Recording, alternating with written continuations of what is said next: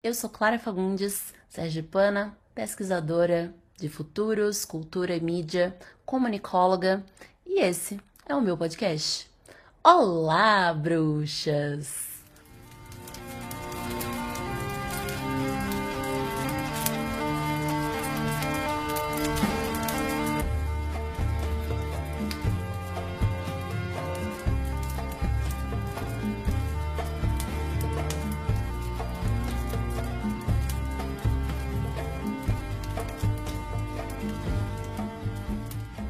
Olá, bruxas! E olá, Monique! Seja muito bem-vinda à temporada das Criadoras, mulheres que estão ajudando a criar futuros melhores para as outras. Por favor, apresente-se para as bruxas, nos conte um pouco sobre a sua trajetória, principalmente profissional. Ai, obrigada pelo convite, eu adoro conversar Podcast é o melhor meio e que bom que você pensou em mim para trazer aqui, né? Para esse papo maravilhoso. Eu sou a Monique Evelyn, adoro falar que eu sou Nordeste duas vezes, porque eu sou de Salvador e nasci no bairro chamado Nordeste de Amaralina. Então, Ai, que amor! Nordeste é o quadrado, né?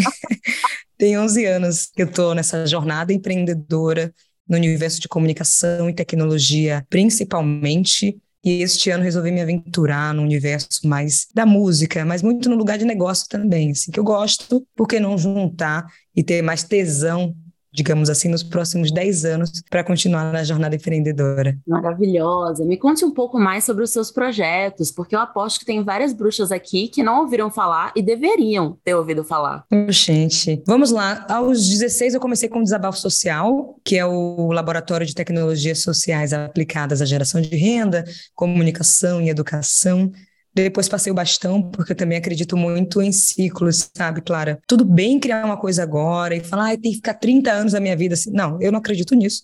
Foi importante até X momento da minha vida e depois falei, tudo bem, pode outras pessoas tocarem tranquilamente se eu estar presente, sem fazer parte, sem nada. E agora estou dedicada a inventivos que é uma plataforma de formação de novos empreendedores, principalmente da indústria criativa, na área de prestação de serviço, ou seja, a galera de comunicação, design, publicidade, audiovisual e assim por diante. Então, a gente tem um lugar de formação, comunidade e alguns a gente olha com mais atenção para ver se a gente aposta, não aposta, e por aí vai.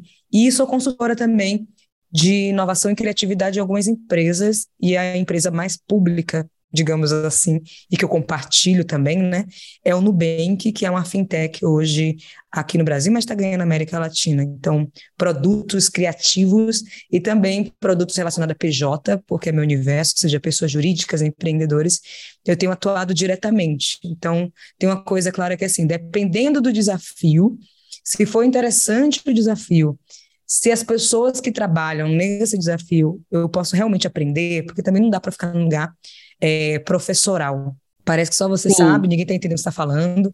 Eu não gosto disso, eu gosto mais de troca. Então, eu posso trocar com esse time e ter uma coisa de dinheiro, e eu não estou falando aqui de dinheiro, o meu salário ou quanto eu vou ganhar. Não é sobre isso.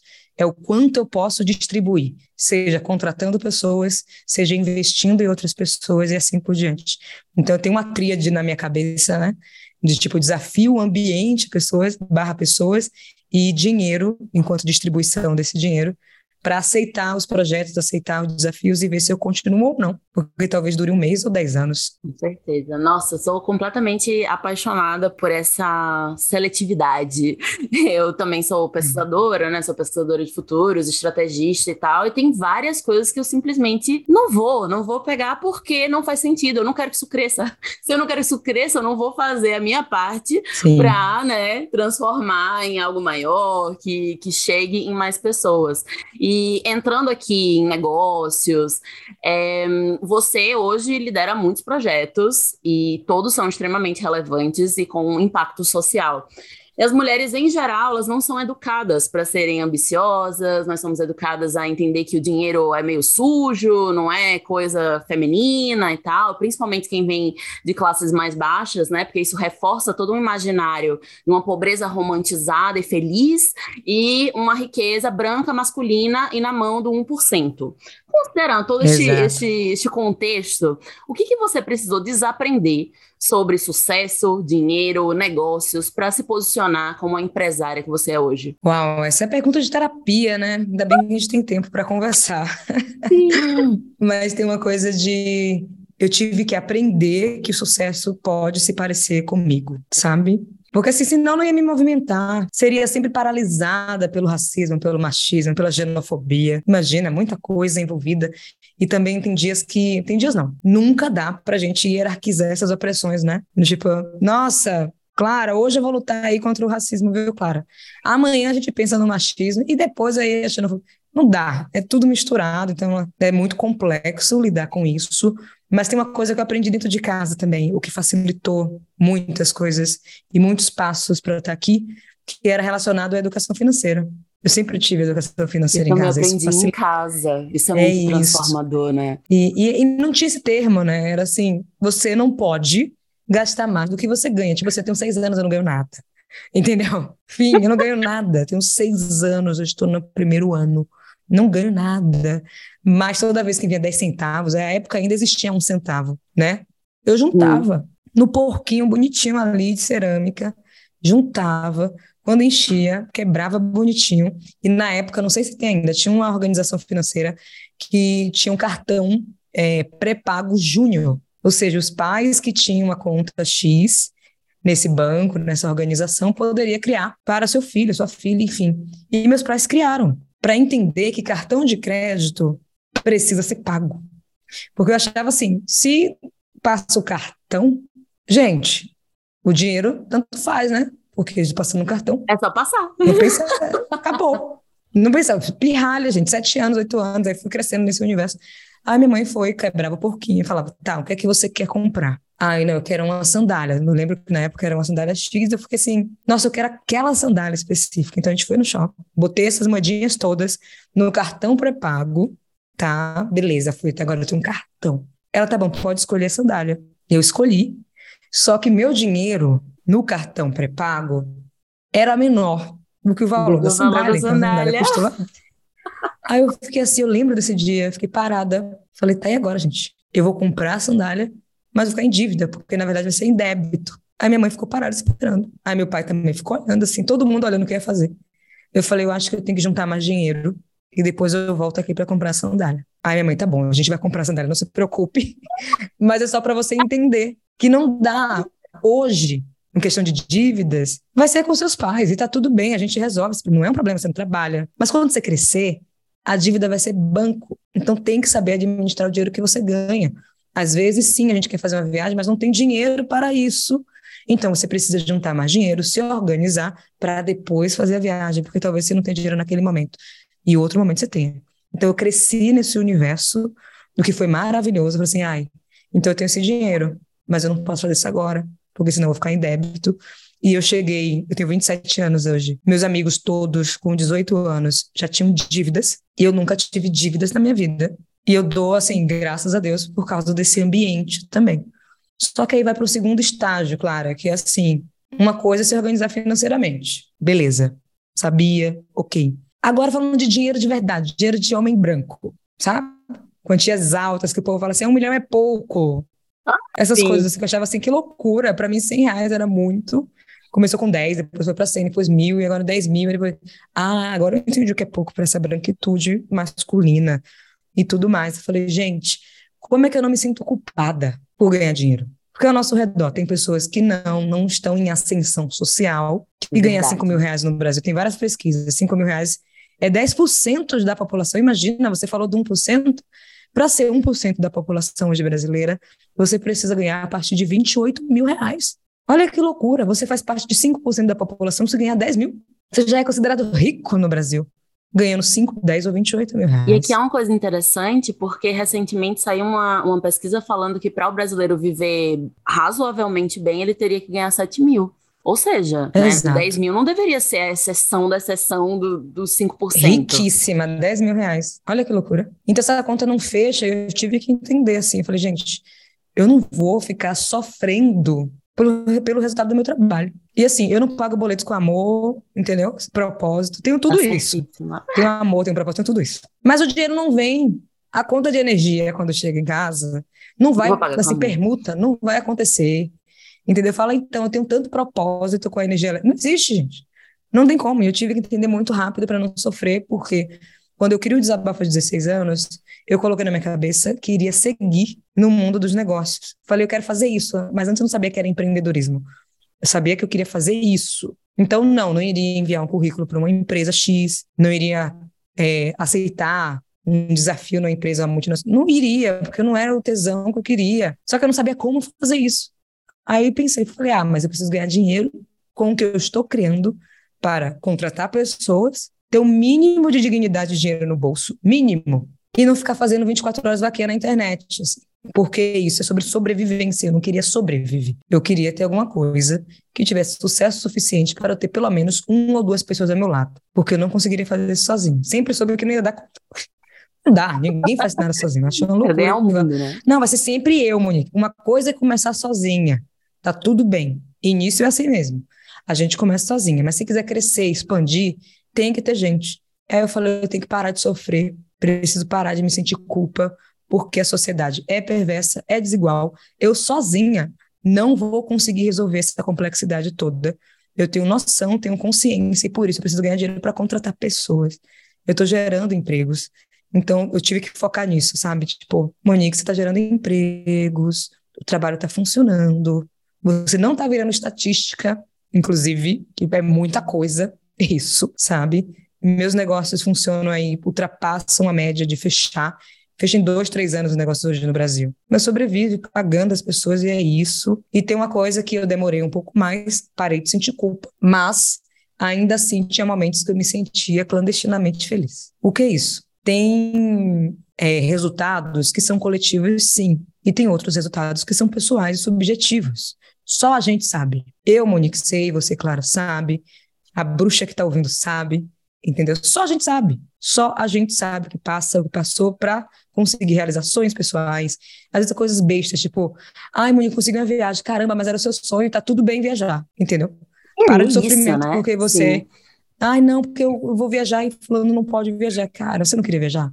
Comemora, celebra. E eu demorei para celebrar muitas coisas, que falei, ah, que legal, fruto do meu trabalho. Mas assim, que legal. Mas não, eu quis muito. Eu anotei com oito anos muita coisa que eu queria na minha vida. E com oito anos eu coloquei que eu queria, a primeira coisa, eu queria ter dinheiro suficiente para pagar o plano de saúde dos meus pais. E por que plano de saúde, né? Parece uma coisa muito específica, mas porque minha mãe tem anemia falciforme e precisa de cuidados, enfim. E vivi nesse universo de, de hospital para cuidados mensais, diários, enfim. Eu falei, ah, então se eu tiver dinheiro para pagar um plano de saúde, fica Resolve um pouco mais é fácil. Beleza, né? Ajuda porque bastante. não vai ficar com tanta fila, se precisar disso. Eu falei, ah, tá bom, então vou botar aqui como uma meta, quando eu crescer, eu preciso ter dinheiro suficiente para o plano de saúde. E aí eu consegui o plano de saúde mais rápido que eu imaginava. E aí eu fiquei assim, gente, tem um plano de saúde. Olha que loucura, um plano de saúde. a galera que é, acha normal tudo isso, porque a vida é isso desde sempre. Não, mas eu sempre tive. Não, mas eu não, né? Sim, meus pais não. E quanto mais velhos vão ficando, é mais caro.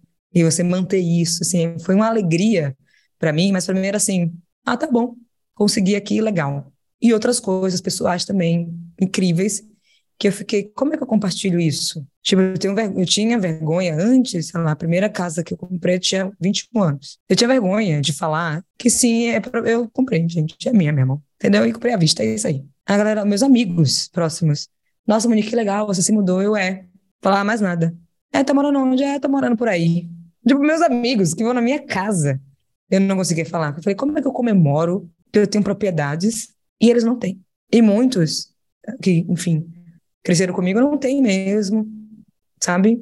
Ainda não conseguiram realizar seus sonhos pessoais. Imagina os coletivos. Então foi bem difícil e tem uns quatro anos para cá que eu rompi a barreira do silenciamento, dessa clandestinidade, da minha felicidade, sabe? E quando eu rompi, eu fiquei muito mais feliz, né? Sim, Porque feliz para dentro, você fica implodindo, vai, vai implodir, eu vou sofrendo, vou somatizar no meu corpo uma coisa que eu queria gritar para o mundo e dizer conseguimos.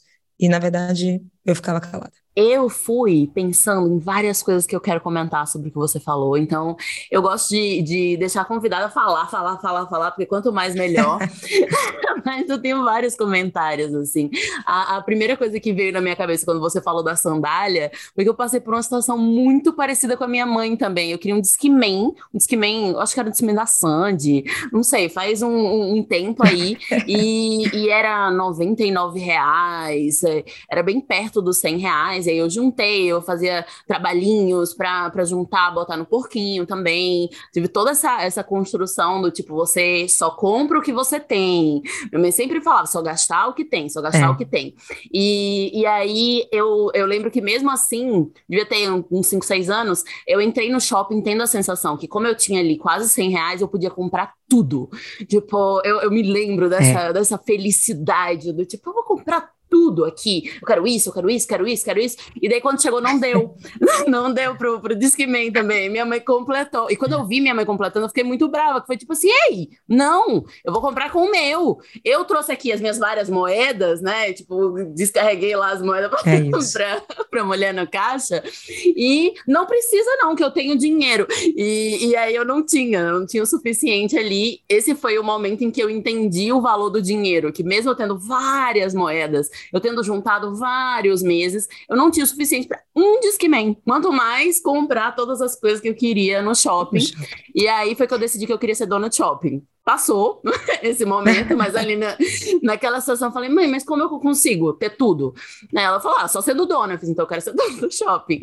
E, é isso. e aí foi, foi o, o, o ser dona continua, não precisa mais ser de shopping, até porque shopping, como a gente é, vê hoje, tá meio um, um, negócio em extinção, né? Mas tem várias, várias coisas que você foi falando que eu reforço muito também, que é o dinheiro comprar acesso. Quando você fala, ah, eu queria comprar um, poder pagar pagar um plano de saúde para minha família, é você já entendendo que o dinheiro não é o dinheiro que está no seu bolso, né? É o dinheiro que está comprando Sim. acesso à saúde, é o dinheiro que está comprando acesso a uma casa, é o dinheiro que está comprando a tranquilidade de no final do mês você saber que vai poder pagar nem as contas, vale, né?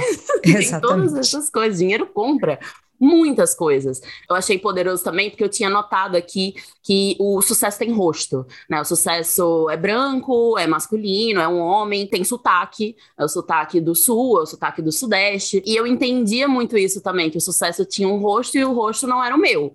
não, não era o, o rosto também da, da minha mãe, não era o rosto das pessoas ao meu redor. E também foi uma construção entender que, putz, é possível. É possível que o sucesso tenha o meu rosto e quando eu chego lá, quando você chega lá, quando outras mulheres hackeiam esse espaço, meninas como a gente, vão lá e vêm. Putz, tem uma pessoa aqui, tem um rostinho de sucesso que parece um pouco meu.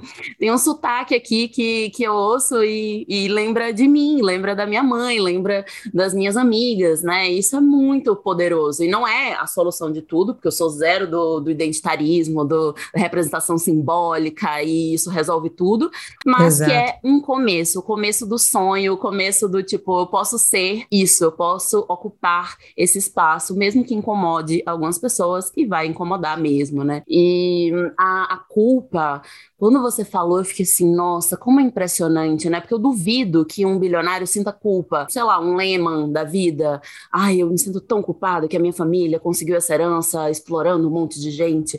E, e aí me vem você é. que, que construiu toda a sua trajetória de forma justa, de forma é, pensando no social. E aí, não, eu tenho culpa por poder acessar certas coisas que eu queria que outras pessoas acessassem, né? Porque eu, eu concordo Sim. plenamente com você. O meu sucesso não é o que o outro não acessa. É, eu quero que o outro acesse, eu quero abrir portas, eu quero contratar mulheres, eu quero abrir esses espaços, deixar a frestinha aberta para que outras entrem o, o máximo possível. É, para mim, o momento da culpa, da virada da culpa, foi quando eu conversei com a minha mãe. Tem uma, uma música super famosa de Milton Nascimento que é Amor de Índio. Não sei se você já ouviu Mas sim, sim. ele fala, né, Tudo que a abelha que fazendo mel. Aham, uhum, sim. É. E, e, tem uma parte que ele fala assim: que a abelha fazendo mel vale o tempo que não voou. E sempre que a minha mãe me ligava, né, eu, ela é mora em Sergipe, eu fui morar em São Paulo por causa da USP, e ela me ligava e perguntava, e aí, como é que tá? Eu falava, a abelha tá fazendo mel. Que era isso, né? Eu tava trabalhando, tava fazendo o mel, não tava voando ainda. E aí, nesse ano, eu falei, mãe, eu acho que finalmente a abelha tá voando. finalmente chegou este momento. Eu tava é. ali, ó, ralando anos e anos e anos só no desgaste e, e sem o, o voar. E agora eu acho que eu tô voando. E, e eu falei isso com culpa, né? Com a culpa daquela pessoa que foi a primeira, a primeira na família. E você deve ter sentido isso Sim. também, do, da, o peso da primeira, que é, putz, eu só consegui, eu, eu, pelo menos tenho muito isso, eu só consegui porque outras não conseguiram, porque outras ralaram muito antes de mim. Elas abriram caminho, elas capinaram o caminho para que eu, eu continuasse ali. E, e a minha mãe ficou orgulhosa, ela não ficou, tipo, ai, nossa, aí é bom, né? Tipo, era o que tinha na minha cabeça. Sim. O que tinha na minha cabeça era, tipo, eu me, me lasquei, e aí você chega agora e, e tá voando, a abelha tá voando, entendeu? E, e ela ficou Não, extremamente mas isso é um perfil de, de, mãe, de mãe narcisista, né? Se é. sua mãe fosse narcisista, talvez você ela ouviria isso e ficaria assim. péssima, né? Exato. Mas que bom então, que não. Que bom, foi né? aquele momento que ela ficou extremamente orgulhosa. E eu também, tudo que eu conquisto, eu ligo para minha mãe e para as minhas tias, porque minha mãe é, minha família é matriarcal, é de um monte de mulher braba, assim. E eu ligo e eu agradeço. Olha, eu consegui isso porque você fez a sua parte aqui nesse processo. E, e, gratidão é, é muito valioso e é o outro lado da culpa, né? Tipo, de um, de um lado você pode lidar com, com esses acessos com culpa, e do outro é com gratidão. Que, que bom que eu cheguei aqui, que eu acessei isso, e eu espero poder agradecer, Exatamente. fazendo outras pessoas acessarem também, né? Não, e tem uma coisa de. É a nossa torcida da sorte, né, gente? Você tem que jogar. Samantha Almeida, que, enfim, trabalha na Globo e tudo mais, ela é incrível. Ela fala que seremos a última geração de primeiros. Nossa, que coisa linda! Eu arrepiei toda. Eu levei isso, assim, tipo, porque é. Eu não serei mais a primeira alguma coisa. E ainda estamos em 2022 nesse lugar. A primeira pessoa preta é isso. Primeira mulher a fazer. Primeira nordestina a chegar. Ainda estamos na primeira. Porque seremos a última geração de primeiras, sabe? Nossa. E eu tenho trabalhado para isso, em casa principalmente. Faço minhas coisas públicas, faço, mas tenho familiares mais próximos também, né, que tá mais no meu dia a dia. Uma prima de 13 anos, um primo de 16 que aprendeu a programar e me manda o aplicativo fala e testa aí. A de 13 querendo ir para comunicação e escreve alguma coisa, vê o que eu acho, tipo, genial, entendeu? É isso. E é isso que você quer fazer? Vamos incentivar.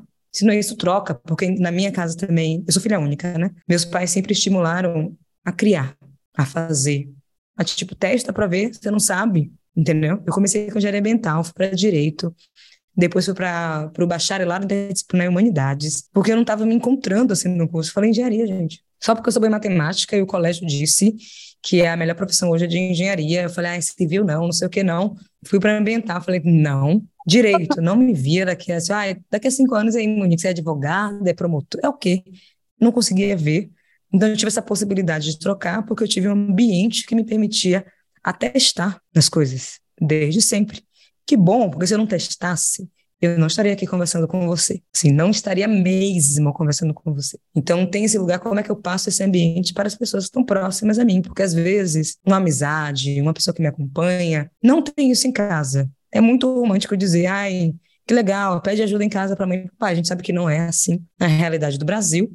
E se eu sou um ponto de encontro para isso, eu vou fazer, porque para mim esse é o comum. Essa é a minha normalidade. Eu cresci assim, as pessoas falam: como é a sua relação com seus pais? É tão legal. Eu falei: não tenho muito o que falar, não, gente. Eu só tenho essa referência, né? Tem outra. Assim. Para mim é tudo ótimo. Né? Sou filha única, sim, nasci em periferia de Salvador, ok. Uma família preta, entendeu? A gente tem várias discussões sobre a solidão, a solidão da mulher negra e tudo mais. Aí dentro de casa tem um pai que não foi embora, um pai preto com a mãe preta. Eu agora vou casar com um homem preto. Então, para mim, esse é o meu normal dentro do meu universo. E isso não significa que eu não vou pontuar a solidão da mulher negra. Só que todas as minhas referências próximas não foram nesse lugar. E isso é muito louco, porque eu dei um choque quando eu fui entendendo, inclusive minha racialidade e tudo mais. Uma coisa, claro, eu me olhar no espelho e saber que eu sou uma criança preta, sempre soube. O colégio também não deixava eu esquecer. Claro. Ninguém nessa sociedade deixa eu esquecer. Mesmo quando eu tento esquecer dirigindo, indo pra praia, alguém, alguém vai me lembrar. Ou a polícia, entendeu? Ou uma branquitude que está incomodada porque eu moro no mesmo condomínio, por exemplo, sabe? Sim. Sempre vão me lembrar que eu sou uma pessoa preta. Então, quando eu comecei a entender a minha racialidade enquanto qual é o meu papel agora, né? Meu Deus, sou uma mulher preta e você isso a vida inteira. A ascensão social não embranquece ninguém, então eu tive que colocar isso também na minha cabeça. Eu falei, tá, mas tem muitas coisas que eu realmente não vivi na minha individualidade. Isso não significa que eu não vivi ainda, eu não posso viver, que não vai chegar para mim e que meus pares não vão se ferrar por conta disso. Então eu preciso reforçar todos os dias e o óbvio precisa ser desenhado. E o que eu mais faço do meu trabalho, você falou, ah, você apresenta. Pronto, gente, o que eu mais faço é desenhar coisas óbvias. Sim, sério. É o que eu mais faço. Todos os dias eu acordo para desenhar o óbvio. O que é que eu vou fazer hoje? Não, eu vou falar que se eu trabalhar 11 anos fazendo a mesma coisa de forma repetida, recorrente, em algum momento eu seria boa nesse rolê, gente. Então, se você está me contratando, você está contratando a minha bagagem, você não está contratando a minha uma hora. Exatamente. Então é um óbvio. Para mim é super óbvio isso. Mas não, vou ter que desenhar, vou ter que explicar, vou ter que explicar que dentro das várias pessoas que existem no mundo, dentro das negritudes, feminismos, tudo são plurais mesmo, pessoas pretas são diferentes. Vou ter que desenhar. Amanhã eu vou desenhar uma outra coisa, entendeu? Então eu faço o que eu mais faço hoje na minha jornada é desenhar o óbvio. E quando uma outra empresa pergunta, nossa, aquilo que você fez na empresa X foi tão incrível, você pode fazer algo aqui? Eu falei, eu tentei desenhar o óbvio aqui antes, e nem assim vocês fizeram. Então eu fui para outra empresa, desenhei o óbvio, coloquei na rua e vocês falaram, nossa, que incrível. Então eu tenho essa noção também para poder continuar vivendo. E muitas vezes, quando a gente está mal, ontem foi um dia péssimo, eu estava, pelo meu Deus do céu, entendeu? Eu estava sobrevivendo mesmo, me arrastando assim, lá. Falei, meu Deus do céu, termina esse dia, termina esse dia. Hoje eu acordei massa, entendeu? Animada, querendo fazer coisas. E é assim, porque as pessoas olham pra gente nessas crises, né?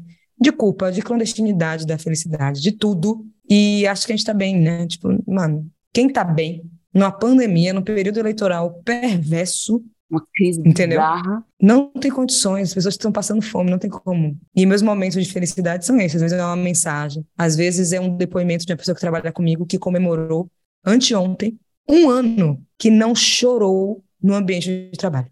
Tipo, e eu lendo aquilo, todo mundo começou a me mandar. E eu assim, falei, meu Deus, essa pessoa trabalha comigo e ela está comemorando um ano que não chora no trabalho. Eu fiquei assim, eu não sabia o que fazer, porque isso é trágico, entendeu? Assim, Sim. tudo que foi antes na vida dela não foi isso, essa coisa, tipo, ela só chorava, não é possível. Eu respondi e tal, e depois fui entender, fui conversar, falei, como assim, gente? Não, porque todos os outros lugares eu só chorava, só não sei o quê. E aqui o único choro é de momento de felicidade. Quando a gente Ah, recebe depoimento de um empreendedor que. Aí eu falei, caramba, é isso. Esses são os meus momentos de felicidade. Parece clichê, né? Mas é a verdade. Porque tem dias que não dá, e aí eu só reajo quando aparece uma mensagem, ou quando alguém lembra porque eu faço o que eu faço, porque às vezes eu esqueço. Porque você tá tão mal, tão mal, que você esquece. Tem uma pessoa no meu time que, quando eu tô muito mal, ela começa a me enviar muitas coisas que eu já fiz, já saí, e fica mandando os Que links. maravilhosa. Aí eu, porque a primeira vez eu fiquei assim, por que você tá fazendo isso? Não só pra você não esquecer, né? E vai. E fica enviando. Então eu também me cerquei de pessoas que quando eu não consigo, elas vão conseguir, porque eu confio muito nessas pessoas que estão comigo. Todas elas. Carol, Gabriel, Raíza, Mari, Lucas, sim, eu, eu confio todo, em todo mundo a ponto de eu poder pausar quando eu quiser. Porque esse lugar da culpa, do dinheiro, da felicidade, exige momentos de pausa, porque talvez não aconteça de forma sequencial. Hoje é a culpa, daqui a pouco. Não, é simultâneo, está culpado e está feliz. Está feliz, está culpada. Está com dinheiro, está culpado. Está com dinheiro, está feliz. Entendeu? Muitas emoções. Que terapia, no meu caso espiritual também, sou do candomblé, né? Eu me cuido, cuido dessa cabeça aqui todo dia, entendeu? Para parar, desacelerar, porque eu sei que eu trabalho com isso também, né? Eu preciso estar bem. E meu top 1, assim, meu top 1 na minha lista, sou virginiana Contoro, tá? Acho importante reforçar. Eu faço listas. Meu top 1 na lista é Monique, continue viva. Continue viva. Tipo, fim. Se eu tô vendo que eu estou ruindo emocionalmente, fisicamente, qualquer coisa. Porque às vezes as pessoas acham que para morrer tem que só enterrar, né? Não, não é isso. Tem tantas mortes simbólicas. Então, quando eu vejo que estão me pegando, eu tenho que parar. Porque meu top 1 é manter viva. As pessoas só utilizam as coisas que eu criei porque eu estava viva criando com o meu time, né? Então, se eu morrer, o que vai acontecer? Claro, as pessoas vão fazer texto na internet. Pessoas que nem gostavam de mim vão dizer, ah, ela foi incrível. Eu falei, gente, para com isso. Né?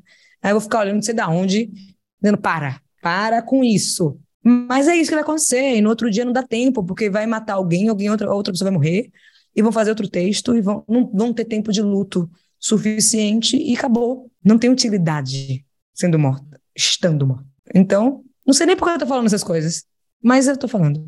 É isso. Ai, eu amo. Essa é técnica de entrevista, né? Você fica caladinho ouvindo a pessoa continuar e aí fica vem coisas tão preciosas. Né? Agora no desabafo. Não é desabafo é social, não. O meu foi pessoal agora. Eu gostei disso de você falar sobre o, o, seu propósito e sobre vida como um propósito, porque a, as, as pessoas em geral veem mulheres de sucesso, mulheres empresárias e colocam em certas caixinhas, né? Do que é sucesso para elas, uhum. como elas devem se comportar, é, caixinhas que não dão conta de nos caber, né? Claro. E, e aqui no, no Olá Bruxas eu queria saber o outro lado. O que que quem te acompanha não faz ideia sobre você, sobre a sua trajetória? Você já trouxe algumas coisas? Mas nos conte mais, queremos ouvir. Ah, não tem muita coisa, né? Me apaixonei por um rapaz no evento de empreendedorismo. O nome dele é Lucas Santana. Eu falei, ah, só quero fazer. Nem queria ir pro evento, entendeu? Nem queria. Era um sábado. Eu falei, não, não trabalho de sábado. Por favor, por favor, fui. Ainda bem que eu fui. Eu encontrei o amor da minha vida lá. Tô sete anos com ele, imagina. Lindeza! E virou amor e negócios. Porque eu não sabia como era criar negócios junto com a pessoa que você ama. Seria a minha primeira experiência, né? Tipo, o que é isso? Tá dando certo. É, duas coisas deram errado. Deram errado de não a nossa relação, mas o um negócio mesmo. E uma que tá dando muito certo, que é a própria Inventivos. Hoje ele fica mais no dia a dia do que eu, porque eu faço outras coisas também. Então a dica aí, amor e negócios funcionam, gente. Assim, juntinhos funcionam. Só tem uma questão do equilíbrio, assim, do tipo, saber que tem momentos de falar de negócio da empresa e tem momentos só de amar, viu? Eu claro. separo assim, ó, no primeiro negócio a gente não conseguia separar muito, porque a gente estava entendendo. Era início de namoro quase, sei lá, um ano, dois anos de namoro. E a gente estava entendendo o que estava acontecendo. Criando empresa, namorando, vamos ficar juntos. Se a gente se separa, o negócio continua, não continua. Eram várias crises. E nesse a gente sabe que, assim, beleza. Saiu do escritório, acabou a conversa. Não vamos falar de inventivos. Só se acontecer alguma coisa muito assim, meu Deus, tragédia, a gente tem que parar as máquinas, a gente ter que resolver. Fora isso, tá dando tudo certo. Fala outra, vamos assistir uma série, vamos sair, vamos para um show, vamos. Qualquer coisa, menos falar de trabalho. Essa é uma dica importante e valiosa que eu tive que fazer. E a gente coloca uns, uns lembretes. A gente tem uma agenda que todo dia, 11h50, vai te lembrar que meio-dia é esse momento da agenda que a gente vai almoçar, todo mundo juntinho, aquela coisa que é somos uma dupla. Não esqueça. Ai, que amor! Então, todo dia vai apitar na nossa agenda, seja no relógio, sei, em todo lugar, para a gente não esquecer tá no carro, vai apitar no carro. Somos uma dupla, não esqueça. Que é o momento da gente entender que, assim, é amor aos negócios, não vamos romper com isso. Se tiver que romper alguma coisa, tá tudo bem também. Eu acho que esse lugar de feliz para sempre, claro que a gente quer. A gente quer muito, quero continuar com ele, ele quer continuar comigo, ótimo. Mas também temos que entender que é o dia a dia que faz esse para sempre, entendeu? Sim. Porque às vezes a gente tá puta da vida, tá cansada, tem tanta coisa envolvida, o emocional envolvido, que a gente precisa lembrar todo dia porque estamos juntos. Então, assim, temos lembretes nossos e de negócios para a gente começar a separar e ao mesmo tempo juntar. Tem uma coisa de, de bastidores e carreira, as pessoas falam, ah, você faz o quê assim para criar? Sei lá. Eu não faço nada, gente. Eu preciso fazer nada. Na verdade, não preciso, né? Na verdade. Porque esse momento que eu tô malhando, tô correndo, tô vivendo, tô consumindo coisas aleatórias, porque as pessoas acreditam que sei lá, sobre empreendedorismo, negócio, carreira. Então eu tenho que ler, consumir exclusivamente esse tipo de conteúdo. Oh, gente, eu tô vendo comédia, entendeu? Posso assistir uma coisa ah, que eu olho assim, nossa, gente, que besteira. Maravilhoso, porque minha cabeça deu espaço para fluir, desvaziou minha cabeça. Minha cabeça ficou tão vazia que eu nem estava pensando em criar qual o próximo produto incrível. Não, eu não estava nem aí. Eu vou ler poesia, Eu vou pesquisar playlists novas, de artistas novos. Eu amo o universo da música. Então, eu vou para eventos e shows de pessoas que eu nunca vi na minha vida. Não faço ideia, mas vai ter um show. Eu consigo ir, eu quero saber quem é. Vou lá para conhecer. Tipo, ah, que legal. Vou para um festival que eu não sei a grade toda que vai tocar. Não faço ideia, porque eu preciso conhecer. É novo para mim. E eu posso amar muito, mas também posso odiar e tá tudo bem. Sou uma pessoa, né? E tem um lugar de todo dia me humanizar assim, tipo, pô, sou mulher preta, já passo por um monte de coisa na vida pessoal. Na profissional nem se fala. As pessoas falam muito disso, temos que humanizar mulheres, temos que humanizar pessoas pretas. Mas eu não posso errar, né, publicamente. Porque aí já era. Aí eu tive que colocar um filtro, me cancelem logo aí, entendeu? Porque essa decisão já está tomada. Fim. E eu tive que entender isso, que eu sou responsável pelas minhas decisões também. Sejam Nossa, elas Monique. boas ou ruins. Isso é maravilhoso. Boas ou ruins. Isso é maravilhoso, sim. Foda-se. Eu tenho é. um, um vídeo no meu Instagram que é coisas que você deveria saber sobre mim para não passar raiva depois. Que é bem isso. São vários, vários posicionamentos que eu tenho. São os posicionamentos que a, a galera vai me xingar depois. E é isso, assim, olha, isso sou eu. Eu vou me posicionar dessa forma. Eu sou de esquerda, eu é. sou nordestina. Eu sou assim. Não gostou? Tchau. Vaza. Já Exato. pode ir. É bancar bancar Sem sofrimento é. também, né? Sem sofrimento também. Eu, tipo, faço alguns trabalhos com o Nubank, como eu comentei, e já teve vários ruídos externos. E aí eu entendi que, assim, olha só, eu sou uma pessoa no universo de uma multinacional e você acha mesmo que tendo apenas minha figura, tudo vai ser resolvido. Rapidão, ah, é sim. sério isso? Milagroso. Vocês, vocês dormiram, acordaram e vocês acreditam nisso que vocês estão falando. Ou então eu fui repórter da Profissão Repórter por um ano e meio Pronto, agora a Monique vai mudar a Globo. Eu falei, gente, eu sou repórter do Profissão Repórter. Enfim. Então tem uma coisa, uma coisa é responsabilidade. Eu tenho responsabilidade pelas minhas ações, pelo que eu digo sim, digo não, enfim, aqui, Monique. Mas eu não tenho controle do externo, não tenho como ter controle. E isso eu tive que começar a diferenciar e falar e não sofrer. Quem tá de fora é cômodo, gente, pegar o Twitter e começar a falar. Mas ninguém vai levantar e vai aceitar o desafio de ter que recriar algo que estava dando muito errado. E eu tive que tomar essa decisão. Porque sim, já fui pessoa de textão. Aí teve um dia que eu parei, estava com 17, 18 anos, que na época era Facebook, né? Aí eu apareci e falei, e quando é que eu vou parar de escrever? Ou então continuar escrevendo e ainda assim fazer?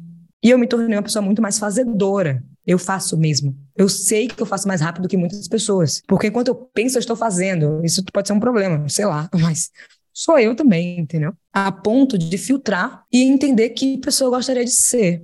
E eu fiz até, escrevi depois sobre os desafios que eu recebi, assim, aceitei, que foram desafios que outras pessoas não aceitaram. Porque é uma bucha muito grande. Pensando, sei lá, na comunidade negra, nas mulheres, o que as pessoas vão pensar, o que mas olha só, eu sei fazer isso. Eu sei realmente fazer o que estão me pedindo para fazer.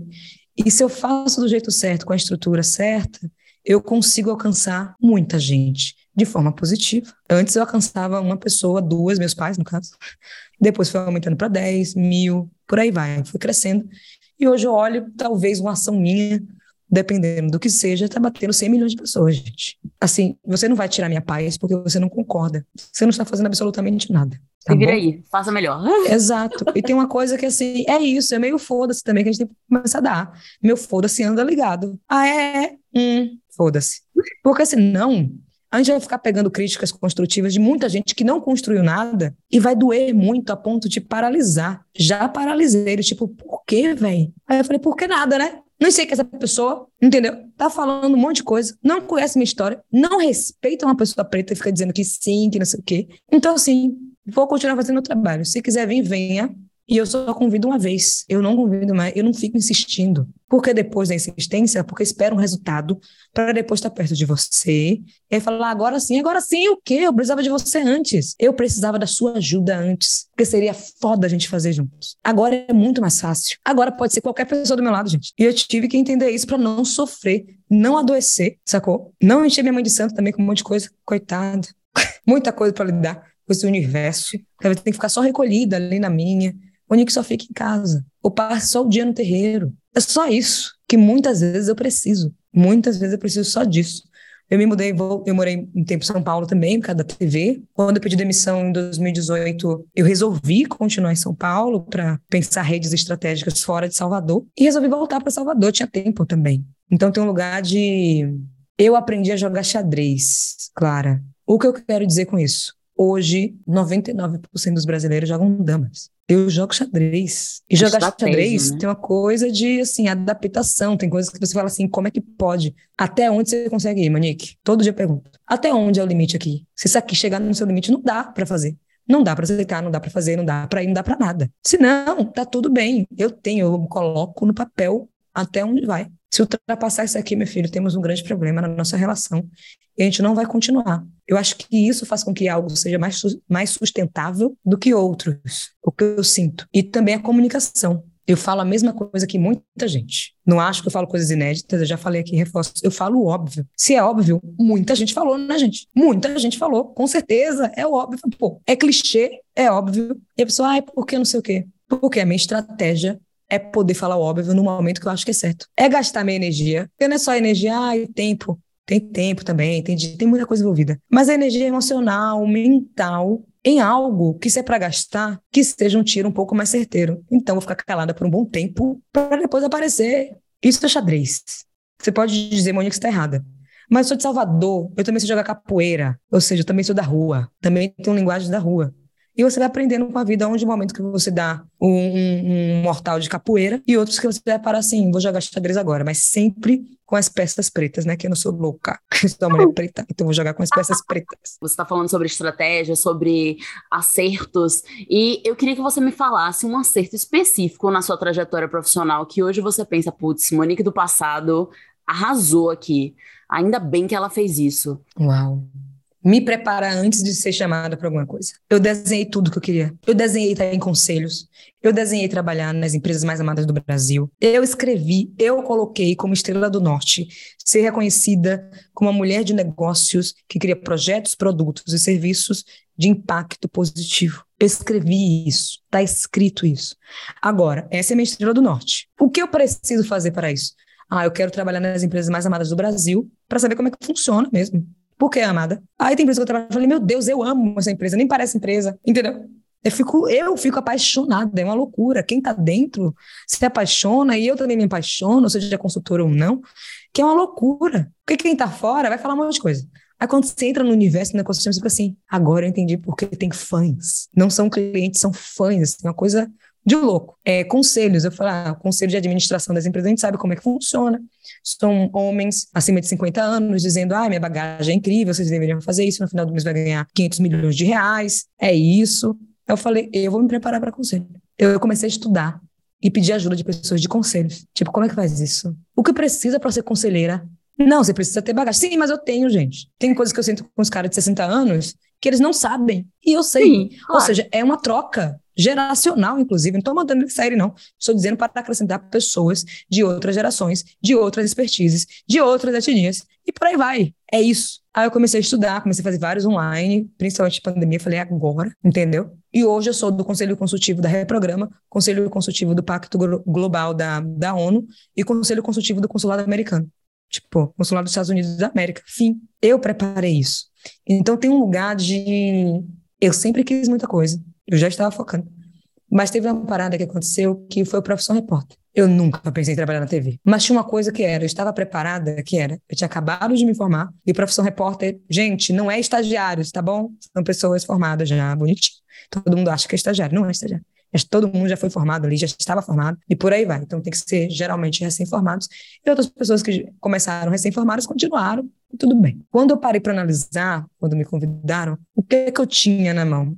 Eu tinha meu diploma, tipo, acabei de me formar, da área de humanas, que hoje não precisa necessariamente ser jornalista, né? Enfim, para tirar o DRT, MTB, mas tem Sim. que ter atuado em comunicação. Eu tinha um desabafo social em comunicação, tinha como provar isso, escrevendo colunas em outros lugares, audiovisual, etc. Eu gostava de roteiro, porque eu sou, sempre fui muito mais da escrita até aquela época, e depois, depois da, do profissão repórter, sou audiovisual. Gosto de falar e tudo mais. Aí eu fui entendendo, eu falei, gente, eu estava pronta assim. Eu estava disponível, formada, com as ferramentas na mão, disposta, uma coisa que eu nunca fiz na minha vida, e ainda ter que fazer rede nacional. Tudo que eu errei foi rede nacional, não tinha como, entendeu? Enfim. Então tem uma coisa de tudo que eu aceitei também, mesmo sem saber fazer, eu nunca tive práticas de conselho, porque eu só teria se alguém me convidasse, né? Claro. É isso. Estudei, mas sei lá, uma coisa é saber. Eu sabia porque eu estudei. Uma coisa é saber fazer. Que aí a gente separa. Conhecimento eu tinha, mas habilidade eu não tinha. E habilidade eu só tive quando aceitei o desafio do professor repórter. Quando aceitei o desafio do conselho. E por aí vai. Então tem uma coisa de eu me preparava e sempre me preparei, mas aceitei todos os desafios mesmo morrendo de medo, viu? Porque o medo vem, não tem essa, esse papo de ai, foi ótimo. Medo, medo, não sei se eu consigo, a impostura batia. Mas eu ia assim mesmo. Eu falar, ah, tá Maravilhoso. Não faço é ideia isso. do que eu estou fazendo, não sei fazer. Eu sei porque eu li, eu sei porque eu ouvi. É uma coisa é conhecimento. Ainda bem prática. que eu pude e tive chances, muitas vezes, de colocar em prática. Eu aprendi fazendo. Eu acho que a melhor forma de aprender é literalmente fazendo e mostrando o que você sabe fazer. Aprendi isso no Professor Repórter, porque a câmera é ligada o tempo todo, né? Então você precisa mostrar. Você não vai falar para o tele, telespectador assim: eu conversei com Clara no podcast. Você vai mostrar, você vai enviar o episódio para a pessoa. Então eu aprendi essa mentalidade do tipo: mostra, Monique. Mostra. Ao invés de apresentar o PPT que tem uma ideia, mostra um protótipo, qualquer coisa. Pode ser um site no WordPress, no Wix, tanto mostra. Aí depois eu fiquei um tempo fazendo, liderando mesa, mesa é um método de trabalho, onde a gente consegue resolver problemas né, até cinco dias, no formato sprint, enfim. Criada por, foi criada por Bárbara Soalheiro. A gente fez muitas mesas. Eu lembro que eu fiquei três meses liderando mesas sem parar. Google, Santander, Votorantim, fez iFood. Nossa, foram tantas. Que chegou um momento que, assim, é a mesma coisa do Profissão Repórter. Eu preciso mostrar. No quinto dia, eu vou mostrar o resultado. Mostra, Monique, mostra. E minha cabeça é isso. Tô aqui pensando com você, tive uma ideia. Mostra, Monique. Mostra amanhã um risco, um protótipo, qualquer coisa. Que a gente fala protótipo aqui, gente, mas assim, né, quero criar um aplicativo, então agora vou gastar 200 mil para criar um aplicativo. Nunca fiz isso. Nunca coloquei uma coisa apostando de uma vez só, porque eu não sei se vai dar certo, né? É testar. O que eu preciso para testar o aplicativo? Existem uma coisa chamada papel e caneta, né? Primeiro, desenha para a pessoa ver mais ou menos como é. Essa parte mais barata e mais fácil de fazer ou quem sabe um pouco mais entende de ferramentas que dá para criar, que a gente chama de mockup, o design ali bonitinho, você cria e manda o link para a pessoa ver como é que ficou. Ah, legal, eu mudaria isso, mudaria aquilo, mudaria isso, você começa a testar. Depois, aí você pensa se vai investir ou não nisso. E eu tive que fazer tudo isso. Nem, nem sei se respondi, mas o lugar é me preparei muito antes mesmo de ser convidada, porque eu não queria ser pega desprevenida. Tipo, sou Virginiana Contoro, gente, pelo amor de Deus, acredite, eu me cobro. Hoje eu me cobro muito menos, senão eu não pausaria, senão não jogava as coisas para cima, senão não falava, senão não delegaria pro time, sabe? Porque quando você fica nesse lugar, você vira uma pessoa assim, ah, só eu sei fazer, só eu sou boa. Oxente, o Brasil tem 200 milhões lá de habitantes, só você é boa. Só você é boa, Monique. Não, né? Não é possível. E eu fui encontrando pessoas melhores do que eu mesmo. Mari é mil vezes melhor do que eu em muita coisa, né? Inventivos. Lucas é mil vezes melhor do que eu. E não tenho problema de falar isso. Eu trabalho com pessoas excelentes.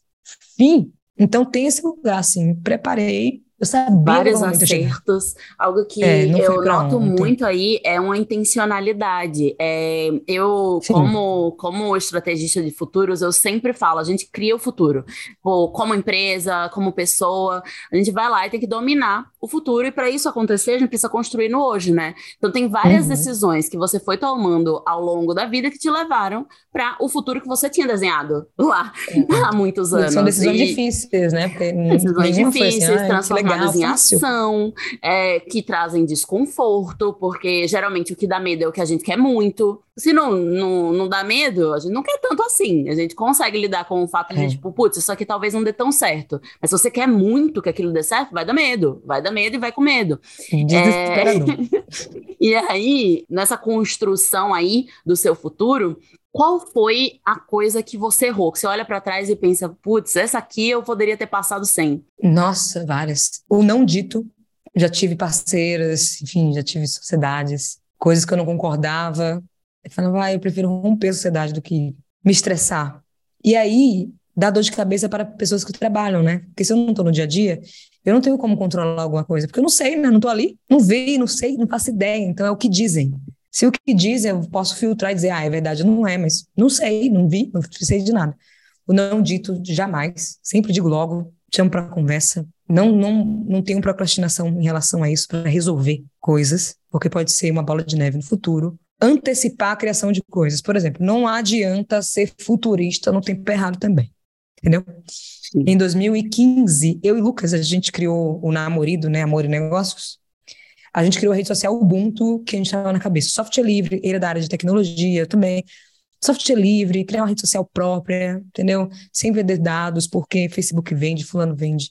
2015, gente, quem estava pensando nisso? Ninguém, só a gente, na nossa bolha, achando que todo mundo estava entendendo. Batemos o resultado de mais de 10 mil usuários, aquela coisa toda. Ótimo. Aí, depois de, sei lá, cinco meses, a gente falou, gente, não dá para concorrer com o Facebook. Não tem condições, as pessoas não vão entender que elas estão vendendo os dados, porque se é gratuito, se alguma plataforma é gratuita, você é um produto, forma. pelo amor de Deus, gente. Ninguém entendia nada disso. E a gente foi entendendo o erro, que foi, um, a gente não estava criando um negócio. A nossa mentalidade não era um negócio. Porque se fosse um negócio, ou seria o lugar do teste gratuito, freemium, e depois seria para pagar, ou já pagava taxa. A gente botou tudo de graça, achando que seria isso a vida. Sim. Não, não tinha condições. Segundo, narrativa. Não posso falar de software livre, as pessoas não sabem. Entendeu? É um grupo muito específico. Pelo amor de Deus, pode ser qualquer coisa. Poderia ser, vamos nos encontrar, vamos, sei lá, quilombo. Qualquer coisa, menos isso. É, uma terceira coisa tinha a ver com pesquisar antes. Ou seja, não é porque você sabe que significa que o público sabe. Então, não coloca todas as suas fichas, energia numa coisa, porque é isso, por isso que eu testo, entendeu? A gente, Lucas sabia programar, eu tinha um conceito todo, a gente fez, em uma semana estava pronto. Não era um sofrimento. Assim, sei fazer, fim. Não, não faria isso de novo. Tanto que a Inventivos, a gente fez pesquisa, a gente testou antes. Tanto que a gente lança pagando também, tem uma assinatura anual. Enfim, é um negócio. Depois de um ano, eu falei, Lucas, não saia ainda do seu trabalho. Vamos ver. Um ano depois, sustentável, ótimo, contratando pessoas. Vamos fazer dois anos agora em agosto, entendeu? Então tem esses aprendizados, tanto que no lugar de venda de dados e tudo mais, só foi em 2018 com a LGPD, Lei de Proteção de Dados, Zuckerberg, em 2017, que foi para o tribunal, pensando nas eleições, né, que vendeu os dados e aí teve eleição, Trump ganhou. Então, tudo foi posterior. Sim, que legal, o Monique estava prevendo. Sim, legal, que adianta?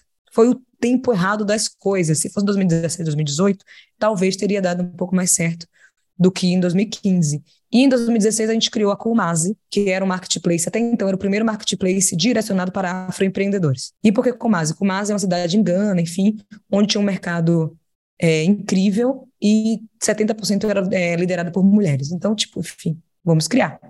Corta, marketplace e tal. E Rodrigo Constantino, na época, reacionário, conservador, fez uma matéria onde expôs uma imagem enorme naquela página, me chamando de racista reversa. Aí fiquei pensando, se fosse pós-assassinato é, assassinato de George Floyd, a branquitude estaria um pouco mais comovida e ia falar: ah, é verdade, né? Temos que ajudar os pretos. Então iriam comprar. Sim. Seria uma outra lógica. E tinha uma coisa que era. Ah, 2016, a Comase já, já nasceu como negócio. Tinha uma taxa de marketplace, 20% da transação. E as pessoas não entendiam, falavam, não, não posso pagar, é só um site. Não, não é só um site. Para fazer isso aqui acontecer, só sobrava 3% da transação. Porque tem a plataforma, tem a questão do cartão, se for boleto é outro valor. Um monte de pra coisa as pessoas causa, não entendiam. Né? Trabalhar pelo Exato. propósito só, de graça. E aí ninguém entendia nada, a gente falou, não vou ficar fazendo isso. Se alguém quiser criar no futuro, tudo bem, pode criar. As pessoas, inclusive, que reclamaram foram para marketplace de grandes empresas, que têm taxas maiores, e fica assim, não é possível. Porque pode questionar o trabalho de uma mulher preta, mas não pode claro. questionar o trabalho e a forma que opera a multinacional. Eu falei, quer saber? Não vou voltar. Aí a pessoa, Monique, agora as pessoas querem o marketplace. Tem outros. Deixa as pessoas fazerem. Eu estou focada em outro lugar. E tá tudo bem. Então eu sei onde eu errei, porque a gente analisa, tipo, a gente errou onde. E eu acho que também não é um sofrimento dizer que errou. A galera, sei lá, o que acontece na mente dos empreendedores. Não pode falar que errou, porque, sei lá. Eu sei onde errei, tanto que eu compartilhei aqui. E o que eu faria diferente era isso. Eu faria assim a pesquisa, teria assim uma persona, não colocaria todo o meu tempo, investimento para criar só porque eu sei criar, tanta coisa envolvida. Então, para mim, foram os principais erros, assim. E mesmo você não perguntando, vou responder, que é sobre decisões difíceis. Várias decisões difíceis. Várias. Demissão é uma decisão difícil. Muito, assim, muito difícil. Porque, mesmo. principalmente quando sabe um pouco da história pessoal. Uhum. da pessoa que está com você e tudo mais. E fica difícil porque você se, sente que está misturando, sabe? Do tipo, beleza, eu sei que sua vida não tá fácil, mas quem é você no mundo do trabalho, né? Eu vou Posso esperar dois anos. com o seu trabalho? Sim. É, exato. Vou esperar dois anos para você resolver sua vida e depois trabalha? Não dá, não dá. Porque eu poderia estar empregando outra pessoa mesmo. Então, tem, porque assim, tem uma questão de. As pessoas olham as lideranças das empresas, falando por mim também, né? Mas, no geral, a gente aprende fazendo, né? Então, tem respostas que a gente não vai ter. tipo, tá acontecendo, o que, é que você acha? Não sei, não sei, pelo amor de Deus. Eu tenho que estudar sobre isso. Eu não sei, então eu fico esperando respostas. Não temos respostas, eu não tenho respostas. Eu tenho mais perguntas do que respostas. Eu tenho muitas perguntas. Respostas, vou ter, sei lá, menos da metade do que a pessoa espera. Isso é bem, talvez, doloroso para quem está ouvindo, mas é a verdade. Eu não sei, eu tenho 27 anos, eu vou errar muito mais do que acertar, muito provavelmente. Então, decisões difíceis têm que ser tomadas. Outra decisão difícil, difícil para mim foi romper sociedade. Uma foi fácil, assim, rompi uma que não tinha nada a ver, tchau, beijos. E a outra foi difícil porque a sociedade que eu tinha era de uma pessoa que primeiro me chamou para ser sócia, depois a gente se tornou amiga, e no final a gente estava se amando, irmã. Então, na minha cabeça, era muito mais difícil, porque como é que eu vou dizer para uma irmã minha que eu não quero mais continuar com ela na área profissional? Eu só quero ser sua irmã, sua amiga. Só isso. Então foi um sofrimento que eu fui levando, levando, levando, levando, Acho que ela percebia também, mas eu tentava de outros jeitos, e mesmo assim, eu falei, não tenho mais, não, não dá mais. Eu continuo apostando na empresa, não é sobre isso, é porque eu estou em outro momento da minha vida, continuo apostando na empresa, pode ser de outro jeito, pode me chamar para fazer algo pontual, tá tudo bem. Mas foi uma decisão assim, uau, como é que rompe uma ligação como essa? De uma ligação muito pessoal. E outra de querer fazer uma coisa que era que você sabia, tipo, você quer muito aquilo. Você, de alguma forma, mandou para o universo aquilo, você pediu para o universo. Tipo, eu saí da profissão repórter e vários convites apareceram, mas eu não queria no lugar do jornalismo. Mas vamos fazer entretenimento, qualquer coisa, gente. Eu não quero jornalismo, não. Investigativo, não quero. Não sabia, não quero ficar viajando feito uma condenada. Então, os convites não eram nada legais, assim, para o que eu estava procurando. Então, não. Não vou voltar para a TV, minha gente, por causa disso. Não vou, tem que voltar para a TV. Não tenho que voltar. Entendeu? Tem internet aí, tá de boa, não sou obrigada não. O convite tem que ser legal. Tem que ser uma coisa assim, pô, é isso que eu quero mesmo. E eu joguei para o universo uma coisa, que eu falei, ah, se eu voltar se for nesse formato tal. Chegou o formato. Aí eu falei, gente, é isso, eu quero muito, eu quero muito, muito, muito, muito. Liguei pro time, vamos fazer, vamos fazer. O time, olha só, o valor é muito baixo. É tipo assim, menos de um terço que você cobraria. Aí eu falei, porra, não tá valorizando meu trampo.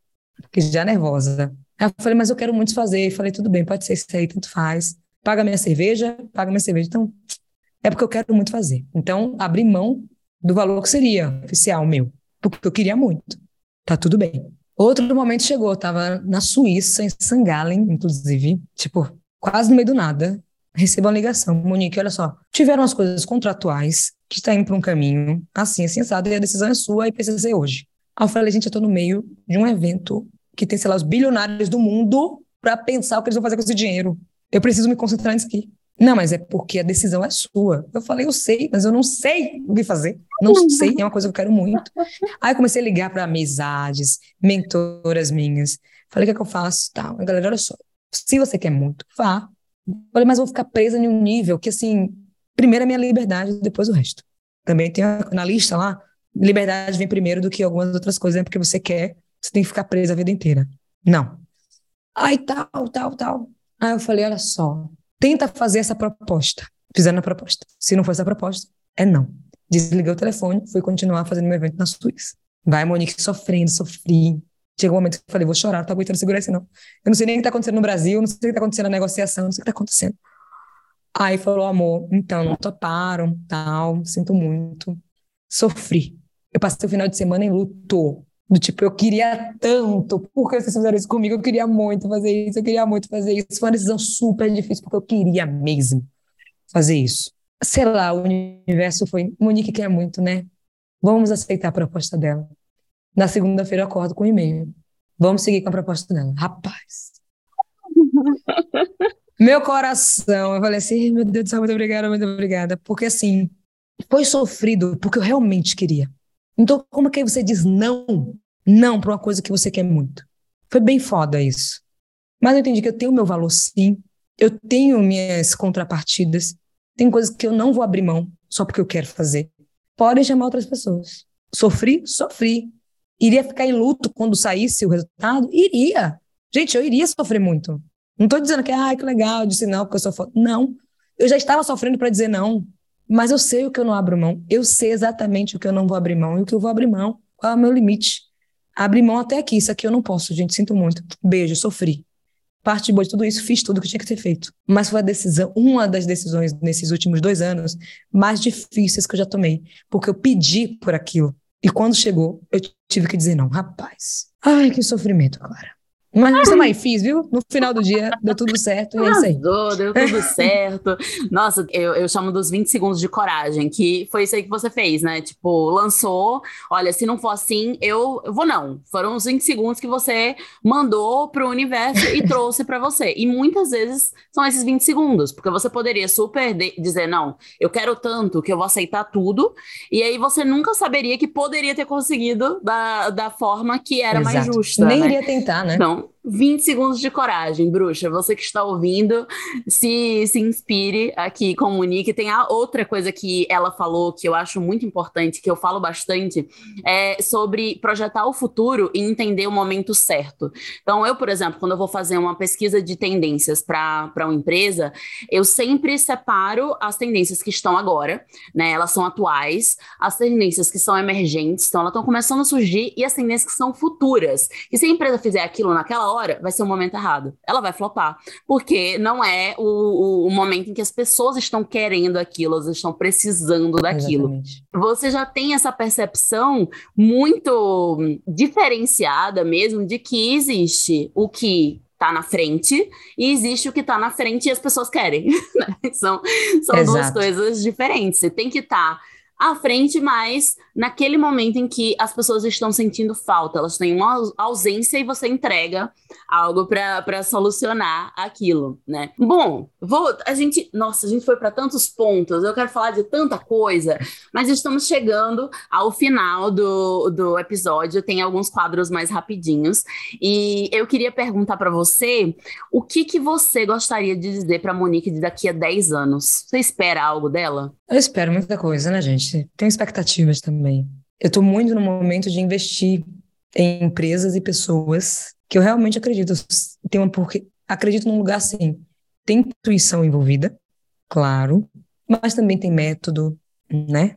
Envolvido, tem talento, tem técnica. Então eu misturo muito esse lugar assim para e é rápido, né? Não dá para pensar muito também. Tipo, oh, talento, técnica, intuição e método. Oh, legal. Aí eu falaria assim, tá vendo que não foi tão sofrido quanto você imaginava? Porque assim, vai sofrer, vai passar por perrengue mesmo.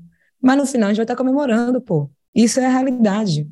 Há 10 anos, eu sabia que eu iria comemorar um dia. Só que eu não sabia que também, eu achei que foi mais rápido do que eu estava prevendo. Sabe? Tipo, com 40 anos, beleza, eu consigo fazer isso, mas tenho 27, ainda nem fiz 30. E tive esse momento de crise também, de, cara, eu fiz muita coisa já, e agora? Tem mais para fazer, o que, é que eu faço? Eu virei 2020, 2019 para 2020 assim. Tava em Joanesburgo, no show de Solange, no Afropunk, e falei, o que é que eu faço? O que é que eu vou fazer da minha vida? Que eu acho que eu fiz muita coisa, muita coisa que eu quis fazer. Não sei. Então, podem trazer coisas que eu estou aceitando. Gosto do universo da música. Quero criar coisas em Salvador, para Salvador, com Salvador. Mandem aí. Corta vem uma pandemia. Tudo bem, não esperava por isso. Ninguém esperava uma pandemia global. Mas depois os desafios todos que apareceram foram esses. E eu nunca comuniquei publicamente. Ah, eu chamo para pensar um festival. Sou chamada pelo Nubank para pensar coisas para Salvador também. Tem o Nuleb, tem investimento de semente preta. Outras coisas pessoais que olha assim, é, tal. Então, daqui a 10 anos é isso. Tá vendo que não foi tão sofrido como você imaginava? Porque é isso. No final, eu quero ter um ufa. Leandro, Leandro, eu acho, Emicida, fala uma coisa que assim, cara, não adianta você ficar correndo, feito uma condenada, um condenado, e na linha de chegada não tem ninguém para abraçar, entendeu? Então esse meu ufa vai ser com gente para abraçar. Tá vendo aí, Monique? Não foi tão sofrido. Você tem essas pessoas do seu lado. Tá vendo aí, Monique? Não foi tão sofrido. Olha aquela pessoa que você apostou e olha onde que ela tá fazendo. Tá vendo aí, Monique? Não foi tão sofrido. Você consegue pausar o momento que você quer. Tá vendo aí, Monique? Tá vendo aí, Monique? É isso. Amei, belíssimo. É, agora vamos para a dica de bruxa. O que, que você indica para esta bruxa ouvinte assistir, ouvir, ler nessa próxima semana? Ai, nossa, tem um livro de Stacey Abrams, que é Você Pode Fazer a Diferença, que eu amo, né? Assim, mexeu muito com a minha cabeça, com o meu coração, inclusive. Então, leiam esse livro. Tem um novo de Viola Davis que eu comecei, eu chorei muito, aí deu uma pausa para me recuperar e voltar a ler. Sobre assistir, tem um Guerras de Sócias, Sócias em Guerra, se eu não me engano, em alguma plataforma de streaming, se eu não me engano é Netflix, que era para ser uma comédia. Aí eu falei, tá, vou ver, vou assistir como comédia. A comédia não tem muito, mas tem um ponto de, aten de atenção para quem quer empreender. Às vezes a gente precisa do dinheiro, né? Sim. Às vezes não, muitas vezes a gente precisa do dinheiro. Mas o dinheiro, eu sempre falo, gente, dinheiro por dinheiro não vai fazer diferença. Dinheiro não vai salvar produto ruim, um monte de coisa. E a gente fica tão no desespero, tipo, estamos falindo, precisamos de dinheiro, que a gente vai aceitar qualquer coisa. E nesse filme mostram duas amigas, sócias, que ficaram em guerra, porque foram atrás do dinheiro de uma investidora que não entendia a importância daquela conexão entre essas duas. Tem gente que não entende a minha conexão com o Lucas, tá tudo bem. E queria 51% da empresa. Já tá precisando tanto, então me dê mais poder na sua empresa que eu posso fazer o que quiser com vocês. E a gente não percebe, a gente vai caindo em um lugar que fica tão trágico que depois fala, eu perdi minha empresa. Que no caso, muitas vezes, pensando em Brasil, mulheres, pessoas pretas, aquele negócio é o sonho de cada uma dessas pessoas. É o sonho. A Inventivos é o meu sonho. Eu sonhei com a Inventivos. Porque eu queria criar a realidade que eu gostaria de viver. Estou criando a realidade que eu gostaria de viver e outras pessoas empreendedoras também. Então, só sem guerras, se eu não me engano, ou é guerras de sócias, algo assim, para dar uma acordada, assim, no desespero, quem você procura, sabe? Então, só esse cuidado. Muito maravilhoso. Nossa, eu tenho uma, uma indicação que é um livro que eu estou meio obcecada no momento, que é Armas da Persuasão. É um livro focado em psicologia social, assim, e que te ensina basicamente como certas pessoas conseguem ouvir sim quais são os, os gatilhos uhum. envolvidos nisso, e é totalmente baseado em pesquisa, não é achismo. E eu amo, amo saber experimentos sociais, saber como as pessoas funcionam, e, e, olhar para sucessos e fracassos meus e identificar: foi isso, aconteceu aquilo, eu errei aqui, eu, eu acertei ali. E, e isso é, é, é, algo que eu estou gostando muito, que tanto que eu li o livro inteiro e agora estou voltando para reler, para começar a é pensar isso. em ideias específicas em cima disso. E eu tenho duas últimas perguntas. Uma pergunta é, é, na verdade, de uma bruxa, que é o último quadro aqui do, do podcast, que é o Conselho Bruxa. A gente vai aconselhar um drama que nos mandaram aqui. Eu sempre separo três, quatro, para na hora eu trazer o que faz mais sentido com a nossa conversa. E essa ah. aqui, pelo amor de Deus, olha o que ela mandou. Não é nem uma pergunta, é só um drama. Muitas vezes eu me sinto uma impostora ou alguém que não merece coisas boas. Ponto. É só isso. me conte, Monique, se você já se sentiu uma farsa, não merecedora, como você lida com isso? Já, oh, gente, é isso. Eu não lido, manda ela embora, entendeu? tipo, sai daqui, demorei tanto para fazer tudo que eu estou fazendo hoje, outras pessoas também, para trazer muita gente comigo, pelo amor de Deus, não vai ser uma impostora que vai fazer eu paralisar ou não querer ir, né? Então tem uma coisa de lembrar todo dia ou ter pessoas que vão te lembrar porque você faz o que você faz. Às vezes o seu motivo é muito pessoal, é, sei lá, por causa de minha mãe, por causa da minha família, tá tudo bem. Ou outro é por causa do mundo, porque eu quero mudar o mundo. Tá tudo bem também cada um tem seu motivo, mas eu acho que vale lembrar, relembrar, nem que você anote, como eu anoto com o Lucas, meu sócio e namorado, que é somos uma dupla, não, não esqueça, é todo dia tem esse lembrete, todos os dias, todos os dias. Então coloque lembretes, porque vai aparecer. Se eu falar, ah, é mentira, mentira assim, eu estaria literalmente mentindo, porque assim como eu tenho, Beyoncé deve ter, Oprah deve ter, e por aí vai, mas a diferença é, imagina se elas paralisassem por causa disso. Aí eu fico pensando, eu amo Oprah, né? Então eu falo o que Oprah faria. Eu amo. É isso. Ai, Bruxa, eu tenho várias recomendações para você. Uma é super individual, né? Mas terapia, terapia ajuda bastante a você separar o que é um, uma insegurança justa e o que é uma insegurança que botaram na sua cabeça. É, e te faz criar essa ideia de que você é uma farsa, porque eu duvido que você seja. A, a segunda coisa é ter essa cara de pau, de mesmo se sentindo impostora, invasora, nossa, eu tô aqui, eu não sei se eu mereço, e mesmo, e assim, fingir, fingir que, que, que não, que você tá arrasando, tá super confiante. E, e aí tem algumas soluções que são mais sociais mesmo. Primeiro é politizar, né? É, para mim, a impostora ficou muito mais silenciosa quando eu percebi como é um projeto político que as mulheres sejam inseguras. Pô, a gente é ensinado que as, as vilãs, elas são confiantes, elas são arrogantes, e as mocinhas, coitadinhas, elas não sabem o valor delas, elas são é, frágeis, elas uhum. precisam de uma validação masculina. Então, assim, no momento em que eu entendi que é um projeto político e que é social e que as mulheres que eu admirava, assim como o Monique falou de Oprah, falou de Beyoncé, as mulheres que eu admirava, que eu achava incríveis, também estavam se sentindo impostoras, tem diversas, diversas diversas entrevistas com, com ícones do mercado em qualquer área, dizendo: eu já achei que eu não mereço, eu já achei que eu não sou boa o suficiente, né? De Mary Streep até é, Viola Davis. Então, tipo, é uma, um, um sentimento social, não foi você que inventou. E isso vai resolver? Você nunca mais vai sentir? Não, mas vai tirar o que é seu, a sua parte, a parte que te cabe e a parte que não te cabe, que colocaram nas suas costas. E eu acho que a última é transformar, trazer. É, Monique falou aqui várias vezes sobre construir essa realidade. E eu quero uma realidade em que as mulheres tenham confiança, eu quero uma realidade em que, que as mulheres se apoiem, se contratem, se, se exaltem.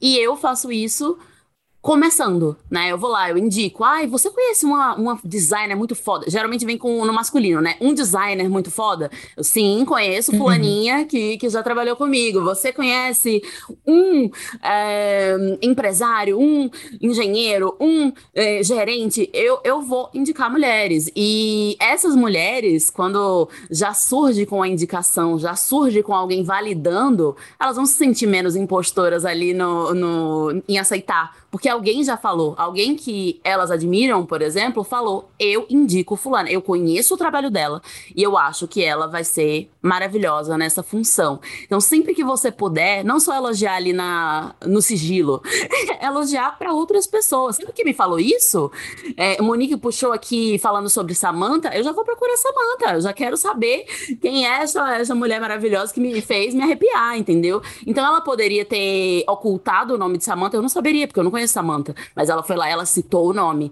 Então, fazer isso ao seu redor e dando nome e elogiando, exaltando, admirando o trabalho de mulheres e pagando pelo trabalho de mulheres é, é um caminho muito importante que você vai ver que vai criar uma rede ao seu redor. Porque as outras mulheres também vão fazer isso com você. Isso é, é, natural. A gente, a gente foi ensinada que somos rivais, mas nós não somos. Nós não somos rivais. Nós estamos abertas, estamos abertas para acolher outras mulheres. Você pode dar esse primeiro passo que vai fazer outras calarem a, a impostora ali no ouvido delas. Né? Então, vários conselhos é, aí para você, bruxa. Eu espero que tenha te ajudado. E para todas as outras que estão ouvindo, eu quero que vocês me contem qual foi a parte favorita do episódio. O que, que vocês curtiram? O que, que vocês curtiriam que Monique voltasse para falar aqui com a gente? E vão lá no arroba labruxas, que eu quero saber absolutamente tudo. E vou terminar, na verdade, com um convite para Monique, porque eu acho que a gente precisa conversar. A gente precisa conversar, mulher. E a gente precisa conversar sobre projetos, sobre futuro. Eu acho que a gente tem propósitos muito parecidos. E fica Sim. aí, eu jogo, jogo no ar, jogo no ar que podemos bater este papo. Gente, eu nem sei mais o que fazer nesse podcast. Por mim, eu ficaria aqui. Quanto tempo? Já deu? Quase uma hora conversando. E olha que nem é todo lugar, nem é todo lugar que eu me sinto assim confortável para conversar. Acho importante destacar isso. Não é todo lugar, não é todo podcast, não é toda entrevista, e hoje eu me senti muito em casa com essas bruxonas. Então, muito obrigada pelo convite, viu, Clara? Muito obrigada por estar aqui. E bruxas, nos vemos na próxima sexta. Beijo!